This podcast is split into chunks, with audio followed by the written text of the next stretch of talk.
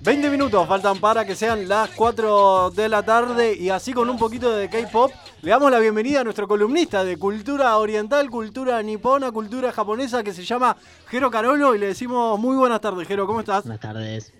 Moshi Moshi, amigos, konnichiwa, minasan, ¿cómo andan? ¿Cómo Bien. anda todo por ahí? Muy bien, muy bien. Eh, ¿Vos cómo estás? Eh, ¿Habías escuchado algo de esto de K-pop, Jero?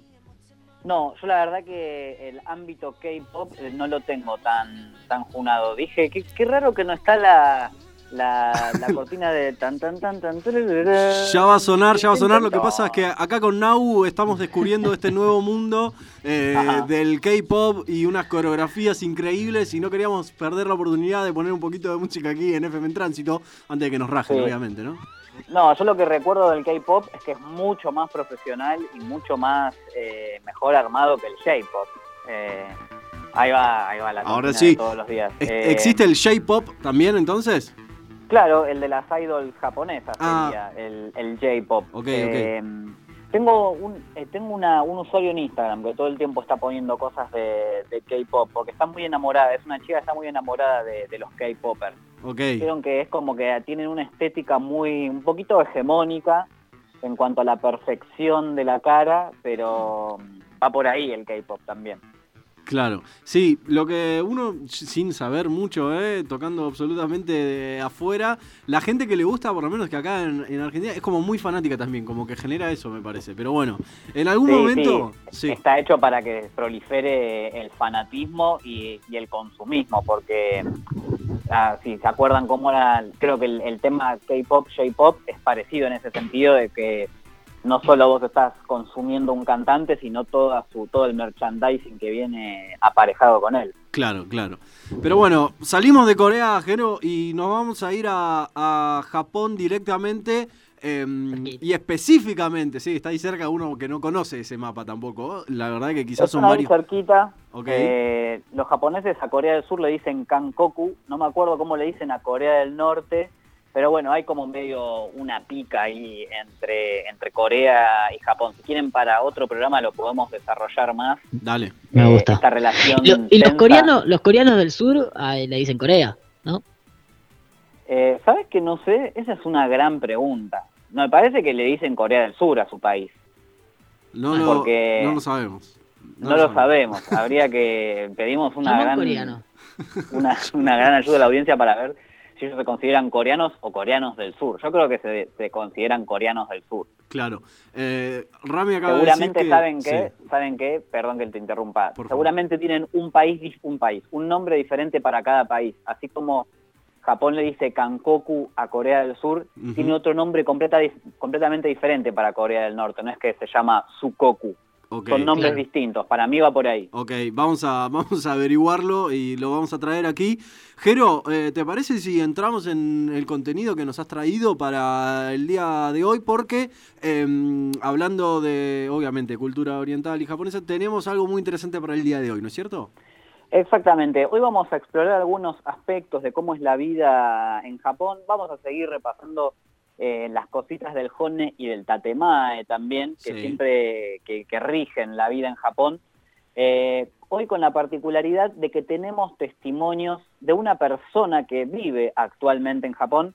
Anteriormente teníamos el testimonio de Chica Tokio, que es una persona que viajó a Japón y que le encanta ese país. Sí. Después lo tuvimos a Julián Barsavsky, que es un periodista que también viajó y que escribió libros al respecto. Y bueno, ahora tenemos el testimonio de una persona que directamente reside en Japón. Eh, estamos hablando de Mercedes Cervera Novo, una locutora eh, argentina y operadora de radio, así que es eh, persona que, que, que es del palo, Sí, podríamos colega, decir. colega. Exactamente. Y con algunos audios de ella vamos a ir ilustrando esta columna. Y yo quería empezar por una de las cosas que más le interesaba contar a ella, que es el tema del machismo eh, en Japón.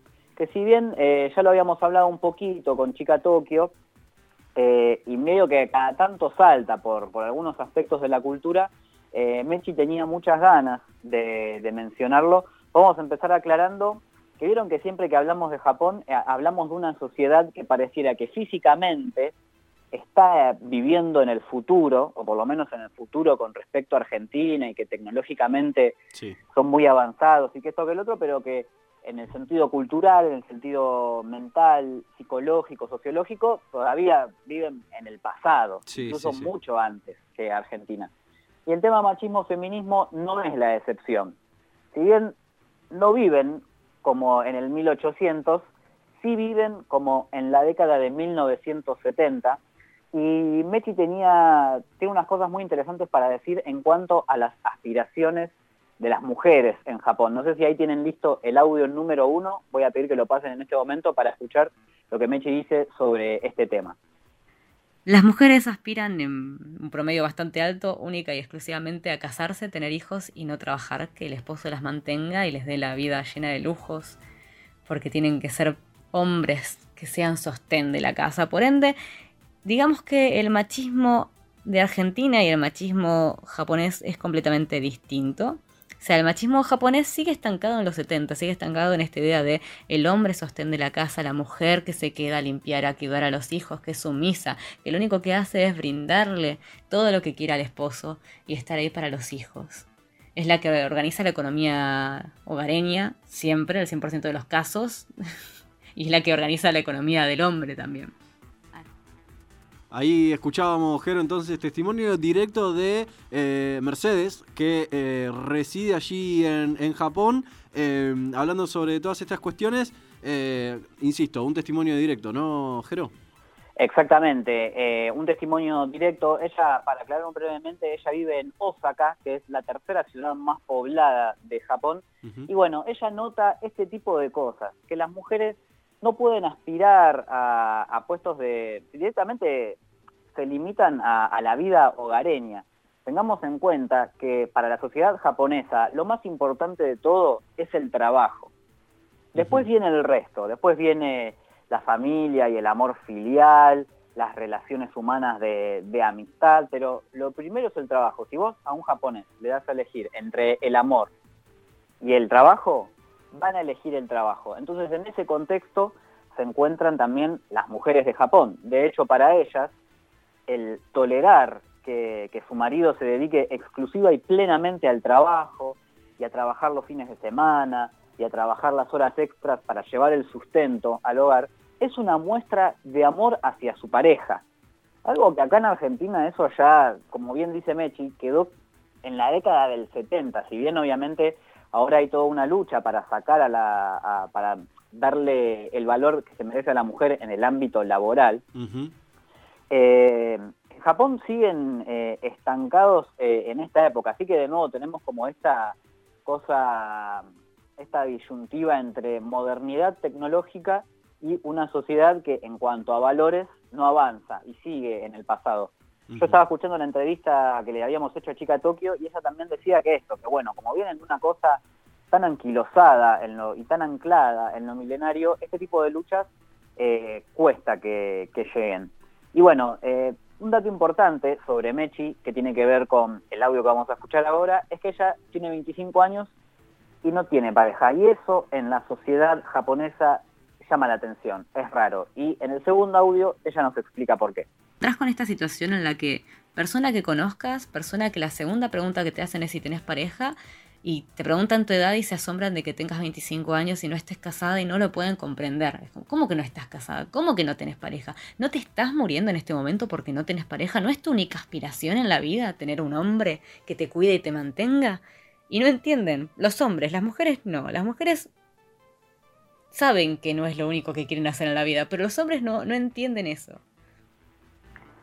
Muy loco esto de que la mujer, para la edad que tiene Mechi, o incluso antes, ya tiene que estar casada, viviendo en solitario con su pareja, obviamente con esto me refiero a que no, no, no, viven con sus suegros o con los padres de la mujer, pero casada, viviendo, conviviendo con su pareja y ya con un hijo nacido o con un hijo en camino. Esto es lo que se espera de la mujer en Japón y ella también nos cuenta eh, que es muy triste el tener que, ver cómo la mujer se limita a ese espacio porque dentro del ámbito de oportunidades laborales es muy limitado lo que, lo que las mujeres pueden acceder laboralmente. No es la misma capacidad de acceder a ciertos puestos de trabajo para hombres que para mujeres. Una mujer difícilmente esté, sea CEO de una compañía grande en Japón o sea un salary, una salary woman. Salary man, eh, para los que no saben, es un término que se usa en Japón para describir a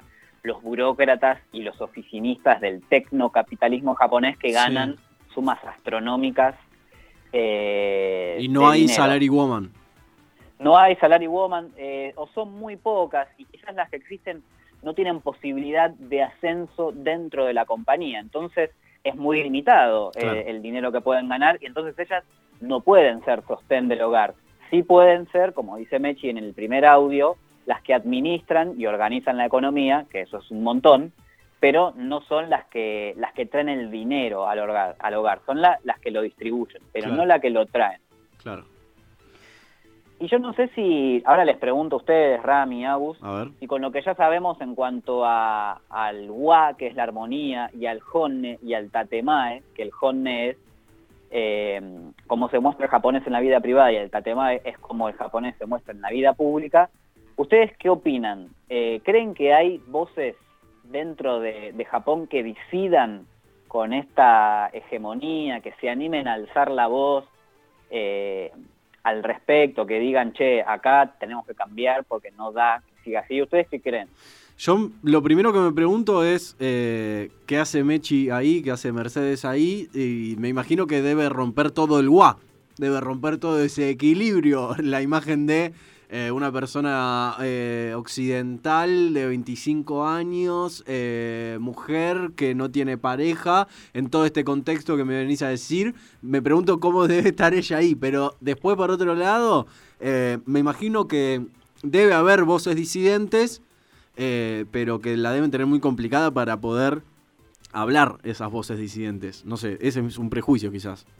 Claro, exactamente, es por ahí. Primero te voy a contestar eh, a lo que preguntaste primero sobre Mechi. Eh, eh, Mechi lo que le pasa es que mm, entra en conflicto con todo esto, pero los japoneses ya saben que ella no es japonesa, entonces entienden también que ella viene con todo su, su bagaje latinoamericano y cultural, si bien esto, al saber que no tiene pareja ni, ni proyecto de familia con esa pareja, les llama la atención.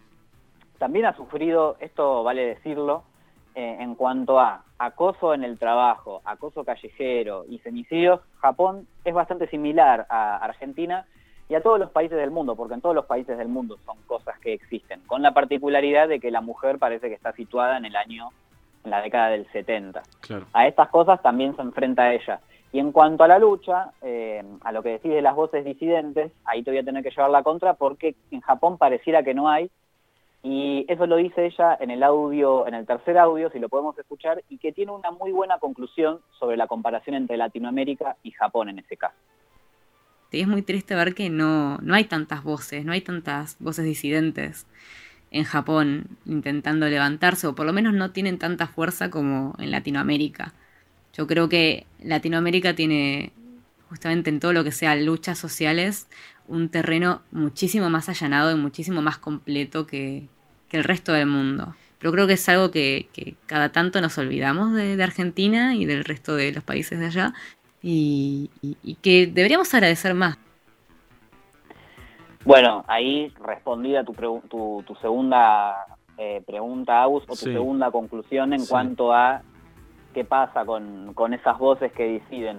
Yo intentando explicar una, eh, encontrar una respuesta desde lo que ya tenemos acá aprendido en la rebelión fundamental, de nuevo vuelvo a pensar eh, en el WA, en este concepto de que la armonía es lo que rige la sociedad y que para que la armonía, entre muchas comillas, rija en esta sociedad, no tiene que haber voces disidentes, no tiene que haber voces de queja, que es lo que ya veníamos escuchando. Esta voz de queja, el elevar la voz, el gritar, eh, rompe la armonía. Les voy a traer unos ejemplos que son muy claros y muy concretos. Por ejemplo, esto yo creo que les va a encantar. En las cámaras de diputados de Japón no, no hay debates eh, de discusión, de diputados que se acusen entre ellos, eh, mucho menos que se peguen entre ellos. Acá tenemos el caso de Graciela Camaño, que en su momento le pegó un, cachetazo, un chirlo a, un compañero de trabajo. Tenemos eh, los escandalosos casos de los diputados que tuvieron un franeleo por, por bajarle un poco, sí, sí, sí, por usar un eufemismo y no decir la palabra diputeta. Tenemos a ese, tenemos al que se cambió estando por Zoom, tenemos a Esteban Bullrich que puso una foto de sí mismo un país eh, por Zoom. Yo estaba pensando. no existe porque eso rompería la armonía también, ¿no? Ok, ok. Eh, estaba pensando en, no sé por qué, en Espada Samurai, otro gran prejuicio, evidentemente, eh, para, para, la cultura japonesa, pero obviamente no en la Cámara de Diputados, ¿no? Pero me imagino... ¿A qué te referís con la Espada Samurai? Nada, digo, si, si, se pudre, se debe pudrir mal, eso es lo que pienso. No sé por qué. o, nada eh, que yo creo que eso sabes en qué momento debía pasar, en el momento que los, que los samuráis andaban sueltos por la calle con sus armas. Claro, ahora yo creo que ya no existe eh, igual está muy bueno lo que decís, porque claro, eh, en Japón lo que surge también es la ofensa y el, ensuciar el honor. el honor es lo más importante que tienen también, entonces habría que limpiarlo. Yo no sé cómo reaccionarían eh, ante una ofensa de ese estilo. Me imagino que no, que ni siquiera se deben animar a ofenderse claro, claro, entre sí. Claro. Bueno, ejemplo, sí, Jero, estamos eh, medio cortos de minutos, sabemos que nos quedan bastantes cosas. Em, no sé si, si querés que vayamos escuchando el siguiente audio o tenés algo ahí. Eh, está linkeado el próximo audio porque, de nuevo, volvemos a esto. Eh, buenísimo lo que, lo que dijiste porque, claro, para insultar a otra persona, lo que tenés que hacer es proferir el insulto, decirlo y que la otra persona se entere. Sí. En Japón esto no pasa por esto de preservar la, armonía. Y en Japón pasa algo que la gente es muy silenciosa y se rige por algo que se llama el kuki o yomu, que se llama leer el ambiente. Vos cuando entras, por ejemplo, vos querés invitar a un japonés a tomar una birra y el japonés te va a decir que sí, aunque no quiera ir, pero te lo va a decir medio desganado. Entonces vos tenés que leer en esa poca palabra, en ese sí desganado, eh, esa intención real de no querer asistir a esa cita, a ese encuentro. Entonces, si vos entendés, después no le vas a volver a insistir a, la japonesa o al japonés sobre esa reunión. Claro. Lo que vuelve a la sociedad japonesa muy callada, y hay una frase muy interesante que dice que el que tiene que, el que quiere aprender a hablar en japonés, tiene que aprender a callarse en japonés. Y sobre la sociedad japonesa silenciosa, Mechi también tiene un comentario y una comparación muy interesante que está en el audio número 4. Hay algo que sí noto que me llama muchísimo la atención de Japón, por lo menos de, los grandes centros, que es que la gente japonesa es muy silenciosa. O sea, en Argentina somos todos muy bulliciosos, estamos hablando todo el tiempo, generando nosotros ruido de, ambiente, pero en cambio en Japón es al revés. La gente es muy silenciosa, pero todos los objetos con los que uno interactúa está todo el tiempo hablando. Desde las escaleras mecánicas que te dicen, esto es una escalera mecánica, sostenete bien, no te caigas, estamos subiendo a tal piso. Los ascensores lo mismo, en las tiendas tenés constantemente anuncios que te están hablando y taladrando todo, todo el tiempo el cerebro. El camión de la basura hace música para que vos sepas que está llegando. La ambulancia, si está pasando, te habla y te dice soy una ambulancia, déjame pasar. Todo habla, todo hace ruido, pero los japoneses son silenciosos. Es, muy extraño eso. Qué cosa rara, Jero, eso de te hablen las ambulancias y te hablen eh, digo, las cosas mientras las personas están calladas, ¿no? Exactamente, yo supongo que también es como una especie, no sé si, si es a propósito, pero como una especie de, decir, bueno, hay tanto silencio a nivel social, necesitamos tapar ese silencio con ruido, lo cual es muy loco porque ese silencio surge del callarse las cosas, de guardárselas y metérselas para adentro, que después eso eh, no es que a los, los, japoneses no acusan recibo de eso, por eso hay, hay una tasa de suicidios muy grande, por eso el bullying en las escuelas es enorme, por eso hay un fenómeno que se llama hikikomori, que eso también podríamos detallarlo en alguna otra edición, pero lo aclaramos ahora. Hikikomori son las personas que no toleran la sociedad japonesa y se encierran en su habitación y no salen nunca. Y los mantienen sus padres y, viven de esa manera, aislados. Esto yo no quiero que se entienda como, una, como rebelarse al sistema japonés, no, es todo lo contrario. Es ausentarse del sistema japonés. Rebelarse sería querer cambiarlo. Claro, Eso no, es, un, es ausentarse. Y yo creo que quizás lo de que los objetos tecnológicos sean todos tan ruidosos, eh, viene como a, a, tapar ese silencio insalubre de la, de la armonía, entre muchas comillas, porque si bien socialmente y en el día a día se ve una armonía, en el detrás de esa armonía vemos algo que es todo lo contrario, que es algo eh, desarmonioso, por de hacer valer la redundancia, digamos. Bueno, Jero, em, hablando un poquito de, silencio, llegó el momento de la retirada. Pues lamentablemente sabemos que nos quedan un montón de cosas. Eh, lo vamos a continuar, obviamente, porque además también eh, nos interesa mucho saber toda esta data que nos traes detrás, el detrás de escena, si querés, de toda esa armonía y de todo ese silencio y de, toda esa aparente super tecnología y que una sociedad que funciona supuestamente perfecto. Eh, hay un montón de otras cosas que, nos estás trayendo acá cada 15 días y por eso te, agradecemos un montón y, te mandamos un saludo, un abrazo muy grande. Eh, será la próxima que continuemos con algo de toda esta data, ¿te parece? Me parece perfecto. Han quedado bastantes cosas en el tintero. Podemos hacer una eh, segunda edición, una cosa podemos así. hacer una segunda parte tranquilamente. Así que bueno, nos estaremos oyendo dentro de 15 días, amigos. Sayonara. Sayonara, Jero. Un abrazo muy grande.